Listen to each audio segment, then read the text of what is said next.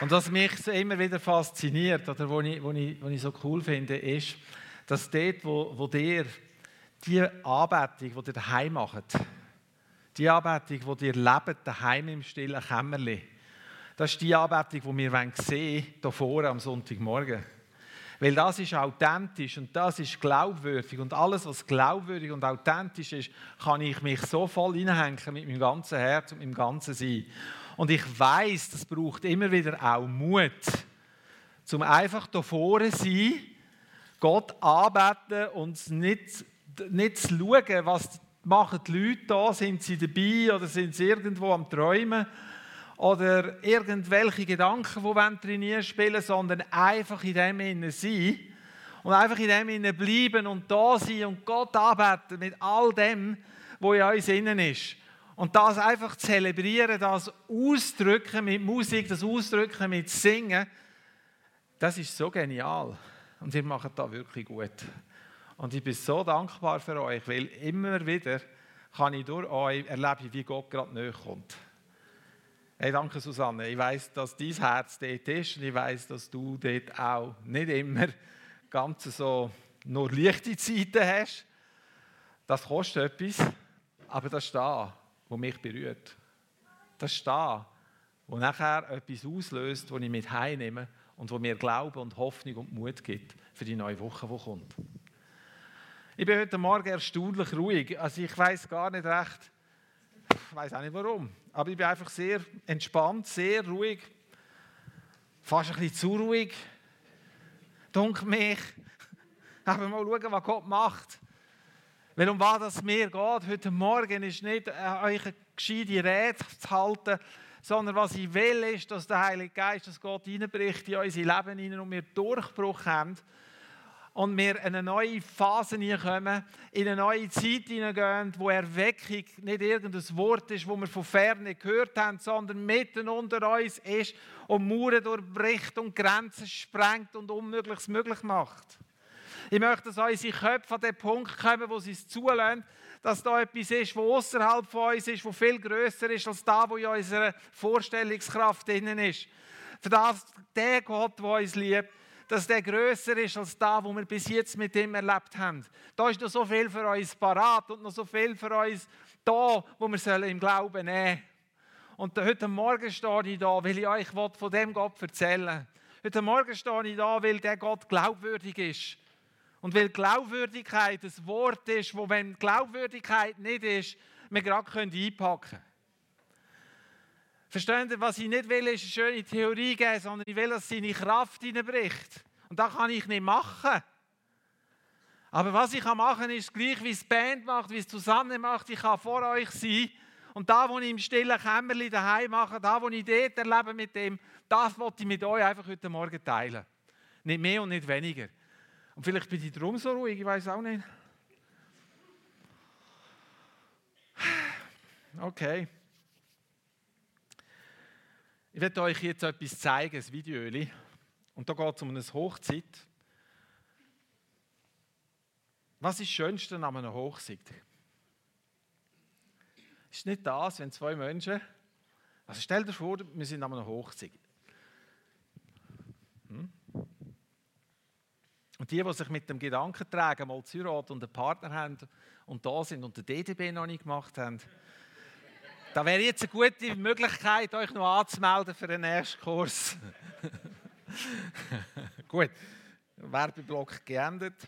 Wir gehen zurück zum Thema. Was ist das Schönste, wenn ein Bärli, wenn wir ein Bärli sehen, das vor einem Traualtar steht, die ganze Hochzeitsgesellschaft ist da Schönste ist doch, wenn die zwei einander in die Augen schauen, wenn sie den Bund miteinander schließen und wenn sie ihre Glaubwürdigkeit zeigen. Nämlich, dass sie versprechen, dass sie den anderen lieben und ehren im Treu sein bis ans Ende von ihrem Leben. Das merke ich, wenn ich als Pastor in so einer Trauung bin, ich habe schon ein paar gemacht, und das ist immer wieder der Moment, wo sogar hartgesottene Männer Tränen in die Augen bekommen. Warum berührt uns das solche Weg? Weil Glaubwürdigkeit, Glaubwürdigkeit zelebriert wird. Weil Glaubwürdigkeit macht, dass man sich vereint und verbindet mit dem, was die Botschaft ist.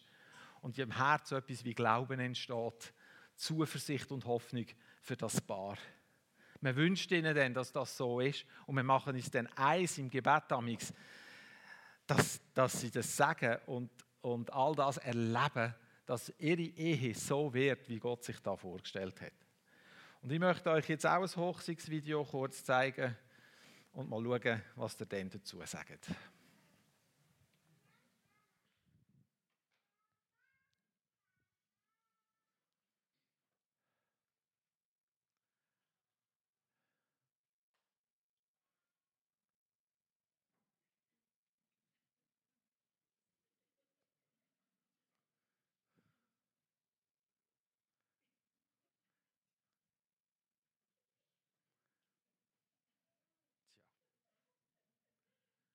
wir harren den Dingen, die da kommen sollen.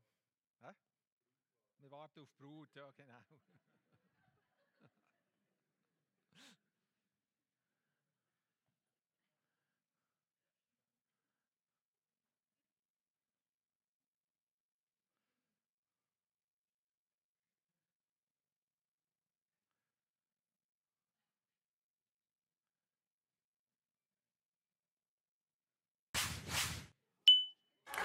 frage ich dich nun. Willst du, Vera Steffens, Tom Hausner lieben und ehren, bis dass der Tod euch scheidet? Moment, das haben Sie jetzt aber nicht ernst gemeint, oder? Was? Bis dass der Tod euch scheidet, das, das kann man ja sonst nur aus Filmen. Also, die Ehe ist ja bekanntlich der Bund fürs Leben. Ja, aber damit ist jetzt nicht gemeint, dass ich mich hier jetzt verpflichte, für immer mit Tom zusammenzubleiben, oder? Nein, um Gottes Willen. Wo denken Sie hin? Natürlich für immer. Was glauben Sie denn? Also. Willst halt, du... Moment. Entschuldigung. Aber Tom, du, du weißt, ich bin verrückt nach dir. Aber für immer? Ich weiß nicht. Ähm, ich bin jetzt auch gerade so ein kleines bisschen überrascht. Ich meine, äh, für immer, das kann ja unter Umständen ziemlich lange sein. Also. Äh, Entschuldigung. Wie wäre es denn, wenn die beiden erstmal nur bis nächsten Sommer heiraten, oder? Also mir zumindest würde die Entscheidung dann viel leichter fallen. Ja, das fände ich auch viel cooler. Man kann ja heute so schwer im Voraus planen. Ja, man muss ja auch flexibel sein heutzutage. Kann sein, dass ich zehn Jahre ins Ausland muss. Was dann? Ich meine, hier die, die, die Dings, die Zeremonie, die ist wirklich wunderschön. Aber hm, für immer, da sollte man schon ein bisschen realistisch bleiben. Verstehe, verstehe, verstehe. Also gut.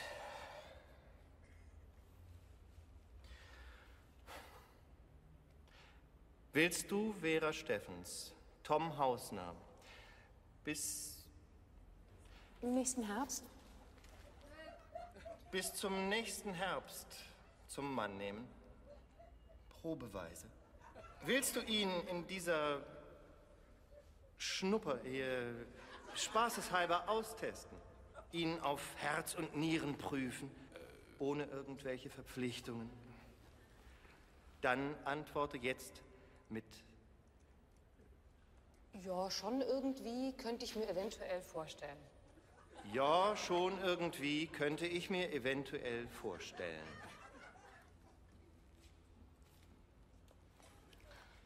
Ja, schon irgendwie. Könnte ich mir eventuell vorstellen. Und du, Tom Hausner, Ja, schon irgendwie. Könnte ich mir eventuell vorstellen. dann dürfen Sie die Braut jetzt küssen. Aber Sie müssen noch nicht.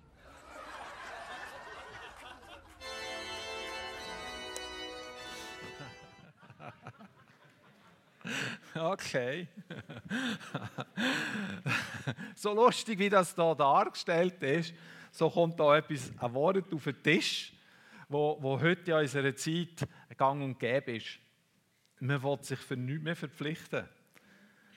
Ja, schon irgendwie, oder? Schon irgendwie, könnte ich mir eventuell vorstellen. Aber ich weiß nicht so ganz genau. Also bin ich nah, lieber nicht zu fest, gut, machen wir eine Schnupper-Ehe auf Probe für, bis in nächsten Herbst. Und dann? Dann schauen wir dann wieder, wo wir dann stehen, ob wir dann den nächsten Schritt auch noch zusammengehen wollen oder nicht. Glaubwürdigkeit von Personen, was da ist, meine, das kann man gar nicht ernst nehmen. Wenn ihr an so einer Trauung wäret, ich weiß nicht, was ich mich, ich glaube, ich würde völlig zum Konzept ausfallen, ich würde das abbrechen und gehen. Weil unmöglich, dass ich da mein Ja geben dazu, unmöglich, dass ich da mein Herz hineinhängen kann, unmöglich, dass ich da will, will etwas, etwas an, an Segen investieren Da kann ich sagen, Herr, öffne ihnen die Augen, dass sie Buß tun und umkehren. Von einem verkehrten Weg. Aber in unserer Zeit und in unserer Welt läuft vieles genau so. Man will austesten, man will nicht darauf eingehen, man will nicht sich verbindlich erklären. Und ich kenne einen, der sehr verbindlich ist. Ich kenne einen, der sein Versprechen gegeben hat. Ich kenne einen, der sein Ja gegeben hat und gesagt hat, ich will den Bund mit dir schließen und ich werde nicht abweichen davon, den Bund mit dir zu halten. Und meine Treue wird so groß sein, dass sie dich mit nimmt. Und ich werde dir treu sein, weil du sogar untreu bist. Der Gott verspricht das, dass er glaubwürdig ist und dass er den Bund halten wird. Der Gott verspricht, dass nichts und niemand ihn vom Gedanken wegbringt, dass er sagt, er liebt uns so, wie wir sind.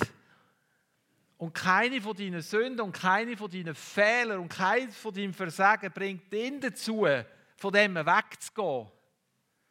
Und darum ist, wenn wir heiraten und wenn wir vor, vor dem Traualtar stehen und wenn zwei Menschen den Bund schliessen, ist es etwas, wo im Unsichtbaren, der Bund zwischen Gott und den Menschen, sichtbar wird auf Erden zwischen zwei Menschen.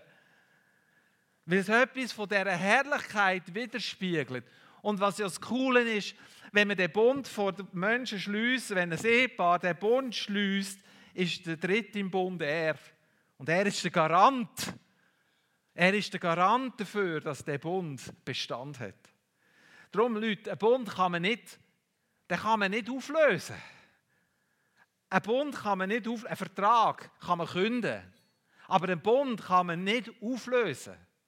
Ein Bund, der geschlossen ist zwischen Gott und Menschen, ist unauflöslich. Was die Menschen machen, ist, sie den Bund brechen. Aber auflösen kann man ihn nicht. Und da beschäftigt es mich. Mich beschäftigt die Glaubwürdigkeit. Glaubwürdigkeit von unserem Vater. Ist Gott wirklich glaubwürdig?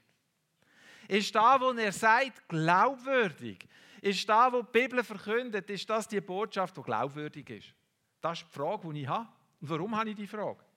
Weil ich mich entscheiden muss. Ich muss mich nämlich entscheiden, ist er glaubwürdig oder ist er nicht glaubwürdig. Weil wenn er glaubwürdig ist, hat das Auswirkungen auf das, wie ich mich verhalte und wie ich lebe. Wenn er nicht glaubwürdig ist, dann kann ich machen, was ich will. Ich kann in Gottesdienst kommen und reinhöckeln. Und ja, ich will schon irgendwie, könnte ich mir vorstellen, mit Gott durchs Leben durchzugehen. Aber so ganz ernst muss ich es ja dann nicht nehmen, weil es ist einfach eine schöne Zeremonie. Oder? Coole Lieder, coole Songs. Vielleicht gefällt mir sogar da, wo der predigen, gefällt mir vielleicht auch. Aber um da geht es nicht. Es geht darum, ist der Vater im Himmel glaubwürdig? Der Luther sagt, also wegen Glauben genau. Gehen wir zuerst zu dem, bevor wir zum Luther kommen. Der erste Vers kannst du mal zeigen. Die Bibel sagt, was Glauben ist. Weil Glaubwürdigkeit hat mit Glauben zu tun. Glauben ist eine feste Zuversicht dessen, was man hofft und es nicht zweifeln an dem, was man nicht sieht. Und da finde ich eine ganz spannende Aussage. Es nicht zweifeln an dem, was man nicht sieht. Wann braucht es Glauben? Brauchst du Glauben in deinem Leben, wenn alles rund läuft? Brauchst du Glauben dann, wenn alles glatt geht und alles gelingt dir und du bist einfach gut drauf und deine Kinder entwickeln sich prächtig und dein Haus ist schön und alles, was du hast, ist wunderbar. Braucht es dann viel Glauben? Nein, eigentlich nicht, oder? Wo brauchen wir den Glauben? Wir brauchen den Glauben dort, wo es eben hart ist, dort, wo es nicht funktioniert, dort, wo es schwierig ist, dort, wo wir nicht weiterkommen, dort, wo wir anstehen. Dort brauchen wir doch Glauben, oder nicht? Der Glauben ist etwas, eine Hoffnung, die ich habe, wo ich aber im Moment vielleicht gar noch, noch nichts sehe davon.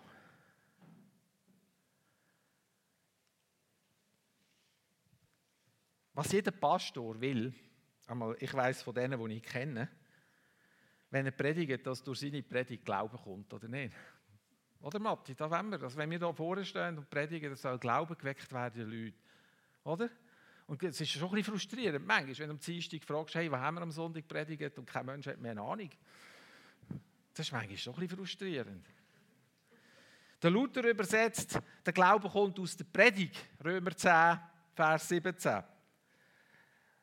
Das Predigen aber durch das Wort Christi. Und eigentlich ist das Wort, das hier gebraucht wird, es kommt aus dem Hören vom Wort. Also der Glaube kommt aus dem Hören. Jemand muss dir die Botschaft verkünden, dass du kannst glauben Wenn die Botschaft nicht verkündet wird, kannst du nicht glauben.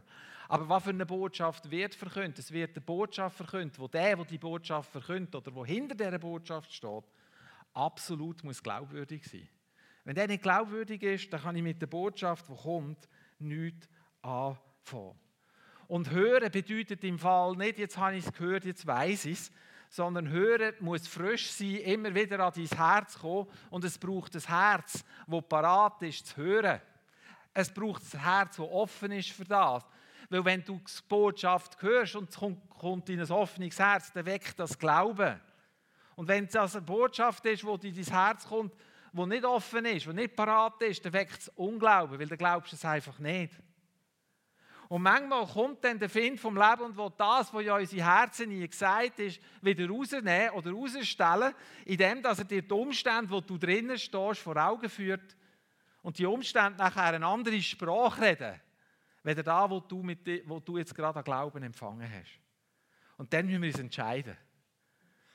Und das ist der Kampf, das ist der Kampf, den wir haben, das ist, der, das ist mein Kampf, wo ich drinnen stehe dem Gott mehr zu glauben und die Herausforderung anzunehmen und zu sagen, und wenn ich es noch nicht erlebt habe, ich bleibe stehen bei dem und ich glaube, dass dieses Wort wahr ist und ich lasse mich von dem nicht abbringen und ich kann euch sagen, ich habe mich entschieden, mich durch nichts abbringen von dem, dass das, was er sagt, Wahrheit ist.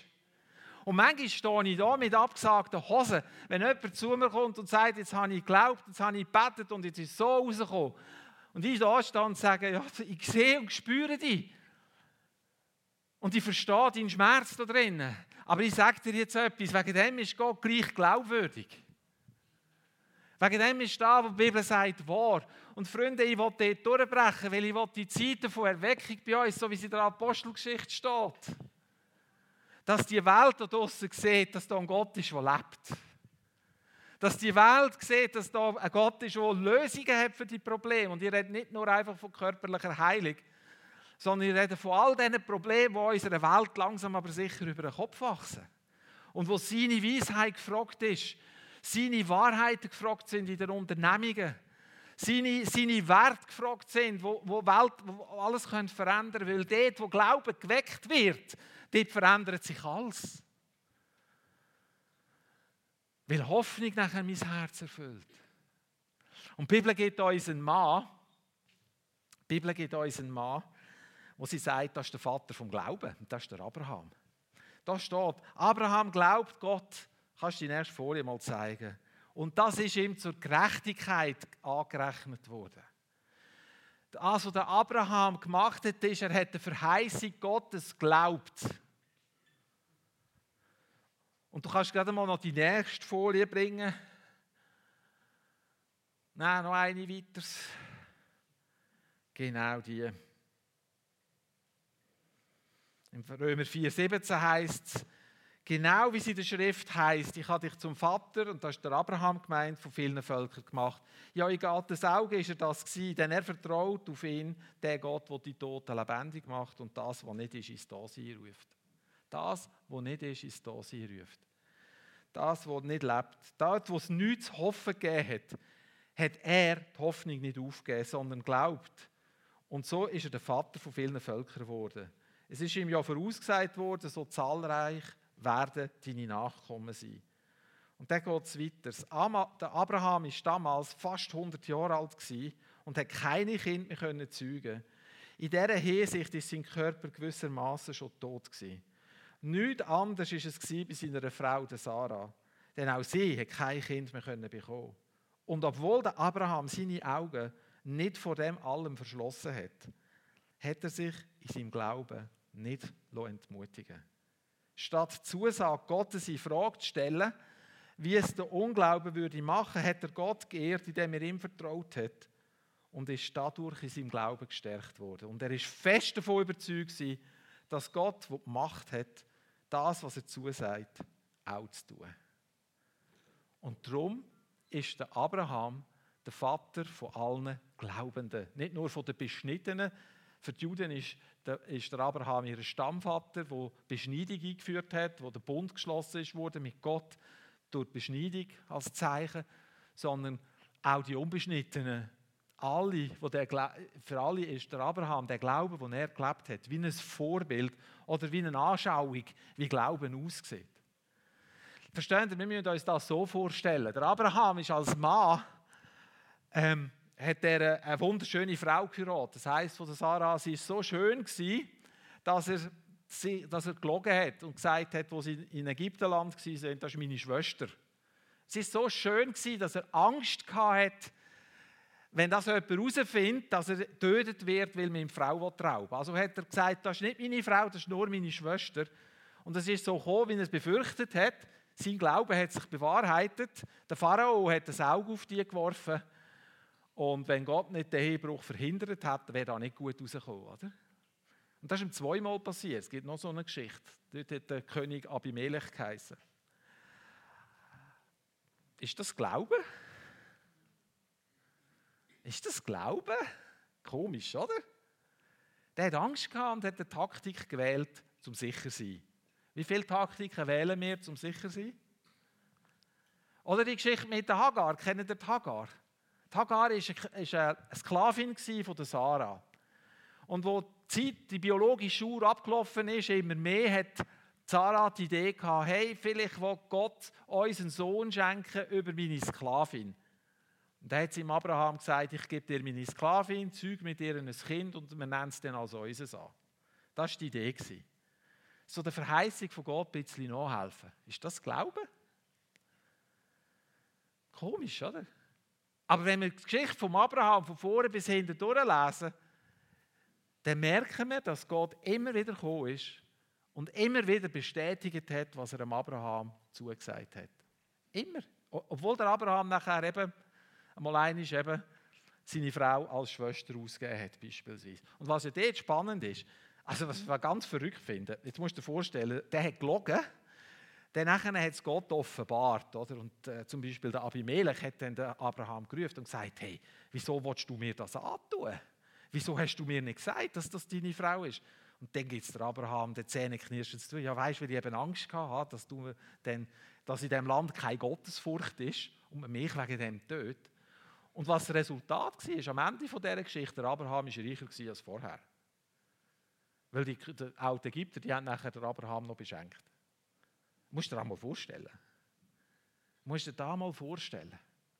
Wie gut ist denn der Gott? Und was dir auch noch musst vorstellen Abraham hat das Gesetz noch nicht kennt. Der hat zu einer Zeit gelebt, wo die zehn Gebote noch nie waren. Der hat, was Offenbarung von Gott war, noch so viel weniger Offenbarung gehabt, als wir heute. Aber Abraham ist zum Beispiel auch der gleiche Mann, der vor dem König Melchisedek war. Der Melchisedek, der von Salem gekommen ist, wo der Abraham gesegnet hat und wo nachher der Abraham ihm den Zehnte gegeben hat und wo nachher wieder die Bestätigung gekommen ist, hey, ich werde dir Nachkommen schaffen und sie werden so zahlreich sein wie die Sterne und du kannst sie nicht zählen. Und er hat keinen Sohn gesehen. Und solange dass du vielleicht noch in einem Alter bist, wo du denkst, ich bin noch zeugungsfähig, kannst du es noch irgendwo vielleicht vorstellen. Aber das ist bis an den Moment gegangen, wo, wo, da, wo der Paulus schreibt, die Zeugungsfähigkeit hat aufgehört. Das war wie beim David, oder? wo der König David gegen das Ende von seinem Leben haben seine Berater auch die Idee gehabt, wenn man dem eine junge Frau ins Bett geben, dann hä, erwacht die Lebenslust wieder. Aber es heisst in der Bibel so im Samuel, dass David ist kalt geblieben. Also der hat keine Lust, keinen Bock mehr gehabt, nicht einmal mehr auf Sex. Es war vorbei, Schluss. Lass mich in Ruhe, will nicht mehr. Oder? Und bis dahin ist beim Abraham gegangen, dass er eigentlich, musst, jetzt, wir gehen nicht fest ins Detail, aber ein bisschen halt eben schon. Das ist keine Sorge, es ist jugendfrei. Es ist an den Punkt gekommen, wo, wo die Zeugungskraft so abgenommen hat, dass man eigentlich muss sagen, es ist jetzt wirklich vorbei. Und die Frauen, die die Abänderung haben oder drin sind, und ich rede mit großem Respekt vor dem, es ist klar, dass denen es vorbei ist, mit Kind überzukommen, oder? So, wenn man bis dorthin vielleicht noch den Wunsch hat, spätestens ab dem Zeitpunkt weiß, jetzt ist es einfach, jetzt ist es gelaufen. Jetzt ist es vorbei. Wie reagieren wir denn? Wie reagieren wir denn in diesen Situationen, wo das Leben gegangen ist, wo der Tod gegangen ist? Da heißt gewissermaßen ist der Lieb von Abraham schon gestorben gewesen. Also dort, wo es nichts mehr zu hoffen gibt. Wieso bin ich so verbissen auf dem? Ich tue es mit meiner persönlichen Situation. Und nicht, weil ich, ich bin das letzte Mal sehr berührt war, als ich das angesprochen habe und nachher Andrea nachher den Faden aufgenommen hat. Und ich sage da nicht wegen dem, aber was mich berührt, ist folgendes. Was mich an diesem Text so trifft, ist da, die Diagnose ist, meine Ohren sind gesund. Das hat mir der Doktor bestätigt. Aber trotzdem, da innen ist etwas, was nicht gut ist. Ja, was, was mache ich jetzt? Der Doktor sagt, wir können dir nicht helfen. Wir können nichts machen. Wer von euch ist da mit so einer ähnlichen Diagnose? Wer von euch hat nicht auch so etwas? Hebt mal die Hand auf. Ich will es mal sehen. Wer von euch hat irgendetwas in seinem Leben und er sagt, das ist die Diagnose und ich kann nichts machen. Man kann mir nicht helfen. Medizinisch kann man nichts machen. Ist egal, was es ist. Da sind etliche unter uns. Und jetzt, wie gehen wir um mit dem?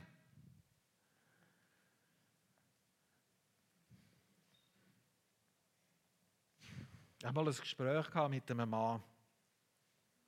Dem seine Frau ist krank geworden. Todkrank. Und er hat alle Verheißungen für ihn gekramt und ist in dem Glauben und betet und gemacht und da.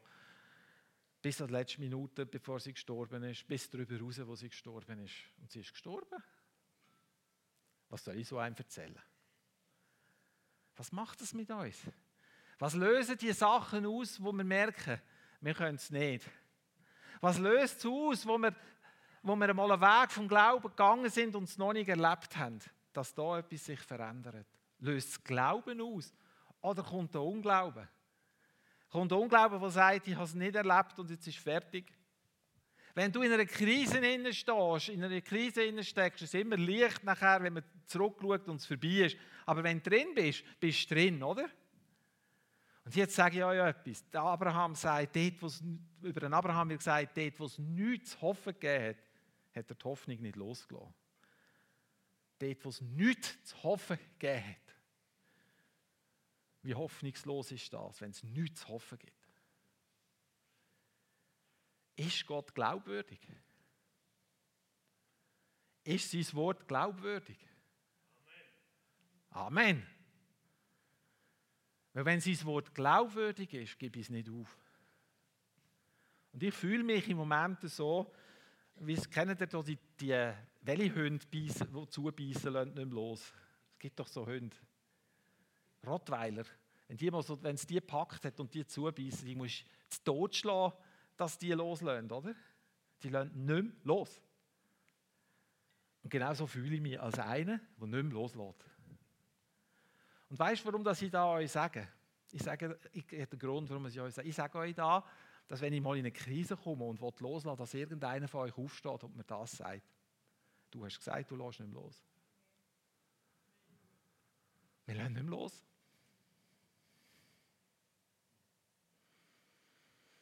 Wir lassen nicht mehr los. Ich will sehen, dass da, wo in der Bibel steht, wahr ist. Dort, wo ich es noch nicht gesehen habe in meinem Leben. Ich will sehen, dass die Toten aufstehen. Ich will sehen, dass die Kranken geheilt sind. Ich will sehen, dass Depressionen aus unseren Reihen verschwinden. Ich will sehen, dass Menschen sich bekehren, weil sie eine Begegnung haben mit Jesus. Ich will sehen, dass seine Herrlichkeit hineinbricht in eine Welt, die voller Chaos ist.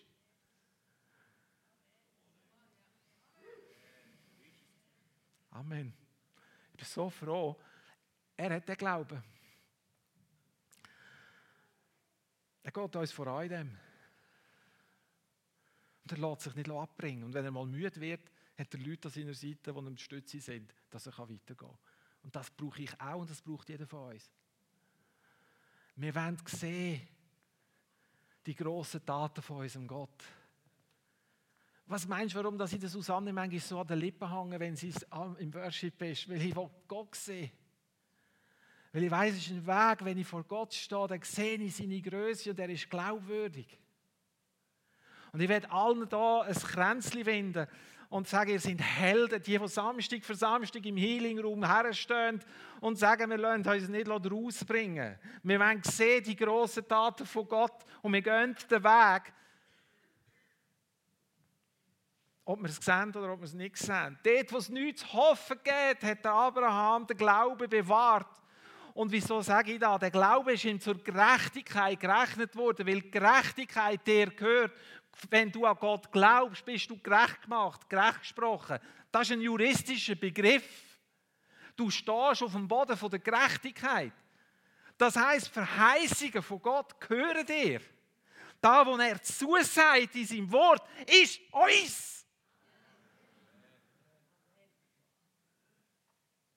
So, lasst uns die Verheißungen nehmen und anwenden. Mein Kampf ist nicht gegen, gegen irgendwas für Geräusch. Mein Kampf ist einzustehen für die Wahrheit. Ist einzustehen dafür, dass sein Wort wahr ist. Hey, im Sozo-Team möchte ich herzlich danken. Die sind Woche für Woche mit Menschen dran, wo sie Wahrheit in ihr Leben sprechen wollen, dass Freiheit kommt in ihrem Leben, dass Heilig kommt. Und wenn du daheim, wenn du daheim bist und am Betten bist und einstehst für die Wahrheit und für uns bettest, für die Gemeinde bettest, für dich bettest, für dein Umfeld bettest, dann sei gewiss, du stehst auf dem Boden der Gerechtigkeit. Du bist als gerecht gemachte. Freunde, wir müssen durchbrechen in dem. Das ist nicht eine Option, weil es ist am Herz vom Vater ganz fest. Ganz fest. Das ist seine Antworten für diese Welt kommen durch uns und durch nichts anderes. Und schau, ich weiß, ich weiß, wer ich bin. Ich weiß, was ich kann und ich weiß, was ich gut mache und ich weiß auch die anderen Sachen. Das weißt du auch. Und das ist nicht von dem abhängig. Es ist nicht von dem abhängig, ob ich alle Entscheidungen, die getroffen werden, ob sie jetzt vom Bund ist, ob es von der Gemeindeleitung ist oder wo auch immer, von deinem Arbeitgeber, ist gar nicht die Frage, ob ich da immer gut finde oder nicht. Das muss ich ja gar nicht. Das ist völlig Nebensache. Hey Leute, lasst uns mit, uns mit dem Wesentlichen beschäftigen und nicht immer mit dem Quatsch, wo uns herum passiert. Lasst uns auf den Boden stehen, dass der Glaube in uns wach wird. Lasst uns Glauben hinein und Stand hinein und sagen, so wie der Abraham glaubt hat, so glaube ich auch. Und ich lasse mich von nichts rausbringen.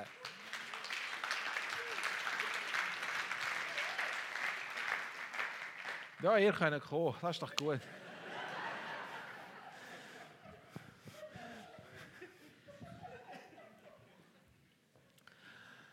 Ah, ich glaube, ich höre.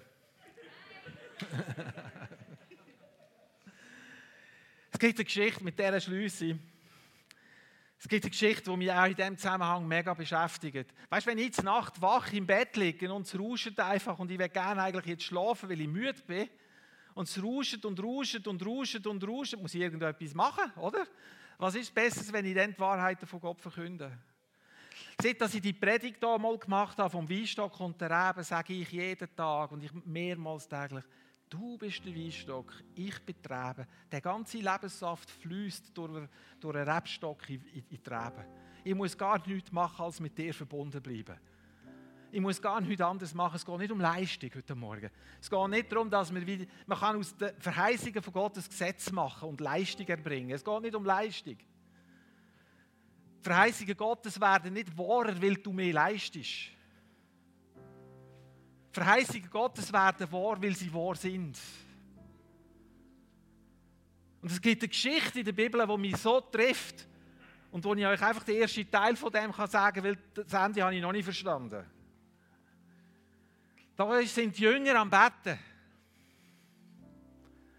Und zwar beten sie mit einem jungen Mann, der von einem Dämon besetzt ist, der taub und stumm ist. Also nicht dumm, aber stumm. Und sie können ihn nicht austreiben. Und Jesus ist dort nicht dabei und er kommt erst nachher dazu. Und er läuft so in die Menge von Leuten rein und die, sind, die Jünger sind ratlos, sie haben ihr ganze Pulver verschossen. Und Jesus sagt, wie lange soll ich euch noch ertragen? Da brauche ich auch noch eine Offenbarung, was da heißt, aber auch da meine ich nicht. Und der Vater sieht, dass Jesus kommt und er sagt, kannst du etwas tun für uns? Und bevor dass Jesus irgendetwas macht, erzählt ihm der Vater, was alles war, dass er eben den, den Dämon hat, den Bub schon als Kind genommen und ins Feuer geworfen, ins Wasser geworfen, weil er ihn versäufen wollte, weil er ihn kaputt machen wollte. Könnt ihr euch vorstellen, der Vater, der keine Nacht können schlafen. Hast du schlafen, hast deinen Sohn nachhätten auf dem Bett, weil du nicht gewusst hast, was sonst passiert. Wenn neu ein Feuer war, hast du auf sicheren Abstand gehen, weil du nicht gewusst hast, ob der Dämon gerade kommt und ihn ins Feuer schmeißt. Wenn eine Sekunde nicht aufpasst hast, hast du etwas Schlimmes passieren Ich will nicht wissen, wie viele Brandblätter der hatte. Und wie manchmal das haben müssen, in den Fluss raus nachsäckeln und wieder rausziehen.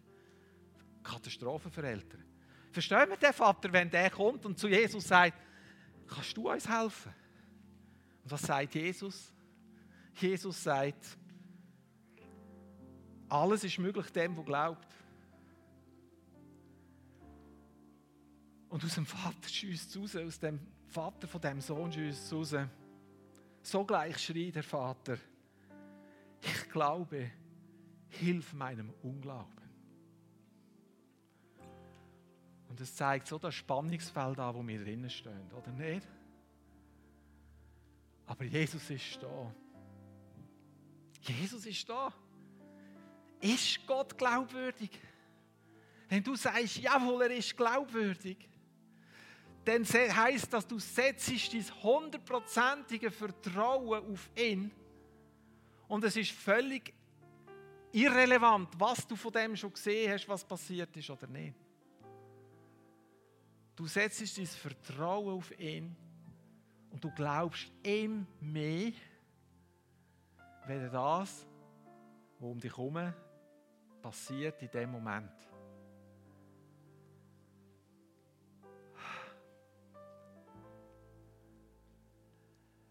Er ist meine einzige Hoffnung. Er ist meine einzige Zuversicht. Er ist mein einziges Ziel.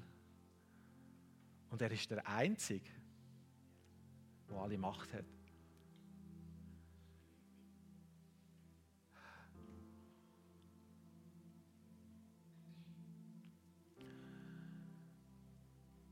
Lasst uns alle Unglauben wegtun aus unserer Mitte. Wenn du gefrustet bist, weil es noch nicht eingetroffen ist, ich verstehe das, ich verstehe es wirklich. Wenn du eine Diagnose von einer Krankheit hast, wo die Ärzte sagen, es ist unheilbar, ich verstehe, dass du damit abgefunden hast. Ich verstehe das und er versteht es auch. Aber lasst uns den Glauben hochachten. Lasst uns ihm mehr glauben und seine Verheißungen mehr glauben, als dem, was im Moment in unserem Leben ist. Wenn deine Berufung im Unklaren ist, weil da, wo du eigentlich meinst, du bist berufen, nicht eingetroffen ist, du nicht kannst in dieser Berufung leben, die du siehst für dein Leben, gibt Berufung niemals Preis. Herr, ich glaube, hilf mir im Unglauben. Entscheide dich dafür, alle Unglauben aus deinem Leben wegzutun. Und wir nehmen jetzt, der, der Mario hat ein paar Worte von der Erkenntnis. Und wenn wir die jetzt hier reinnehmen und hier reingehen, und es dich betrifft, dann nimm das im Glauben. Glaube ist keine Leistung. Dein Kampf ist nicht irgendetwas müssen. dein Kampf ist, die Wahrheit Gottes über dein Leben zu proklamieren. Ja, danke, Markus. Das ist herrlich, oder? In der Gegenwart Gottes. Und da ist Kraft und da ist Leben. Und während dieser Zeit von diesem schönen Lobpreis heute Morgen ähm, habe ich verschiedene Sachen gehört. Ich habe einmal gehört, Erika, du wirst blühen wie eine Rose. Du wirst duften. Und dein, dein, dein Leben wird sein wie dieser Duft. Ich habe gesehen, wie Risikoschwangerschaften. Hier gibt es Frauen, die haben äh, Risikoschwangerschaft oder was. Also ich habe keine Details. Aber ich habe gesehen, wie der Herr da hineingekommen ist. Und ich spreche das jetzt aus in Jesu Namen, dass dieses Kind, das wird leben und es wird nicht sterben. Und dieses Kind, das wird die Werke des Herrn verkündigen in Jesu Namen. Der Heilige Geist wird auch in Kinderzimmer kommen. Ich sehe, wie dort, wo, wo Kinder krank sind, ob sie jetzt ein bisschen was Schwerwiegendes haben oder schnupfentechnisch irgendwie was, der Heilige Geist, er wird hineinkommen in diese, in diese kleinen Bettchen und diese größeren Betten. Und wenn du, wenn ihr als Eltern beten werdet in dieser Woche, und sagt, ich habe Sonntag was gehört in dieser Predigt. Ich spüre, wie der Heilige Geist sein Siegel drauflegt und sagt, du wirst sehen, wie dein Kind geheilt wird. Weil das Gebet eines Gerechten bewirkt, bewirkt viel. Amen. Und ich möchte dich echt ermutigen, tu das. Muskeldystrophie. Wenn du weißt, wenn du weißt, was das ist, dann hast du das wahrscheinlich. Und äh, ich segne in Jesu Namen gerade jetzt deinen Eiweißstoffwechsel. Im Namen Jesus spreche ich in deine Muskeln hinein. Dass Heilung kommt. Heilung in Jesu Namen. Alles Zerstörerische im Namen Jesus ist über deinem Leben gebrochen, hier in diesem Raum oder zu Hause. In Jesu Namen sei gelöst von dieser Schwäche. In Jesu Namen. René, René, wenn du das hörst, der Herr wird dich gebrauchen, Herzen zu heilen. Und wenn eine Situation am Skalpell übernatürlich schwierig ist, der Heilige Geist wird deine Hand führen in Jesu Namen. Ich spüre die Salbung Gottes in deinen Händen und du wirst es beenden zum glorreichen Ende. Und diese Personen, sie sind gesegnet. In Jesu Namen, in Jesu Namen. Ich segne das, in Jesu Namen. Äh, darf ich noch? Nagelpilz. Wenn du Nagelpilz hast, ich segne diesen, diesen Nagel im Namen Jesus. Wenn Tinkturen nicht gewirkt haben, wenn irgendwie noch nicht was da klar war, in Jesu Namen sei gelöst von diesem Nagelpilz und mit einem ganz hübschen C im Namen von Jesus, wirklich mit einem hübschen C C. Nicht C. Nicht C. C. Genau. Ah, C. Ja, das C von Das C. Genau, passt vielleicht zu dem, was ich noch habe. Danke für die Vorlage. Geschmackssinn, Störung im Geschmackssinn. Und ich spreche nicht von dem bekannten C nur deswegen, sondern irgendwelche Störungen im Geschmackssinn. Geruchssinn, unabhängig von aktuellen Situationen. Ich spreche Heilung über dir, wo immer du jetzt bist. In Jesu Namen hier, in deine ganzen Geschichten, oben Gaumen, überall, Zunge, im Namen von Jesus. Der Heilige Geist. Es ist der Heilige Geist, der hineinkommt. Und was ich sehe, ist wirklich ganz interessant. Es sind Schreibtische. Ich sehe Schreibtische, ich sehe Situationen am PC, am Kugelschreiber, am Bleistift. Kreativität in Administration Kreativität in Entscheidungsfindungen, ob das Management ist, ob das kein Management ist, egal wo, Entscheidungsfindungen in dieser Woche, ich segne das in dem Namen Jesus. Sie werden geführt sein vom Heiligen Geist und sie werden Leben bringen. Leben für das Geschäft, Leben für Mitarbeiter, Leben für Klienten Leben für Patienten. In Jesu Namen. Amen. Amen.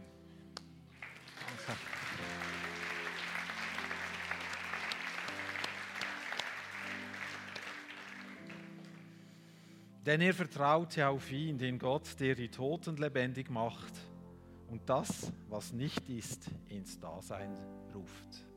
Und der Segen setzt sie über euch frei. Der Segen setzt über euch frei, dass wir das empfangen.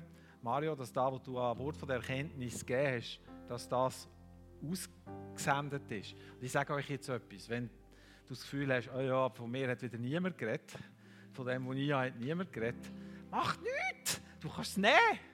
Du kannst es einfach nehmen! Weil die Herrlichkeit und Kraft von Gott ist da. Also nimm es! Wenn du angesprochen bist, wenn du etwas brauchst, nimm es! Nimm es einfach! Und nimm den Gang im Weg so vorwärts, dass du sagst, ich empfange das heute. Und es soll sich in meinem Körper sichtbar zeigen, in meiner Seele sichtbar zeigen. Und dann wird der Kampf ganz einfach, weil du es so empfangen. Verstehen wir? Da, wo du empfangen hast, da hast du. Oder nicht? Also, wir haben es empfangen. Weil seine Gegenwart ist da. Und wir preisen dich, Jesus, und wir danken dir und wir haben deinen wunderbaren Namen, Vater, über allem. Du bist es wert und ich spreche Segen aus über uns allen. Der Segen, der heilt, der wiederherstellt. Deine Herrlichkeit, die ausgossen ist. Die Heilige Geist, der in unserem Leben am Wirken ist. Und wir empfangen von dir, was immer wir brauchen für unser ganzes Leben. In jedem Bereich. Amen.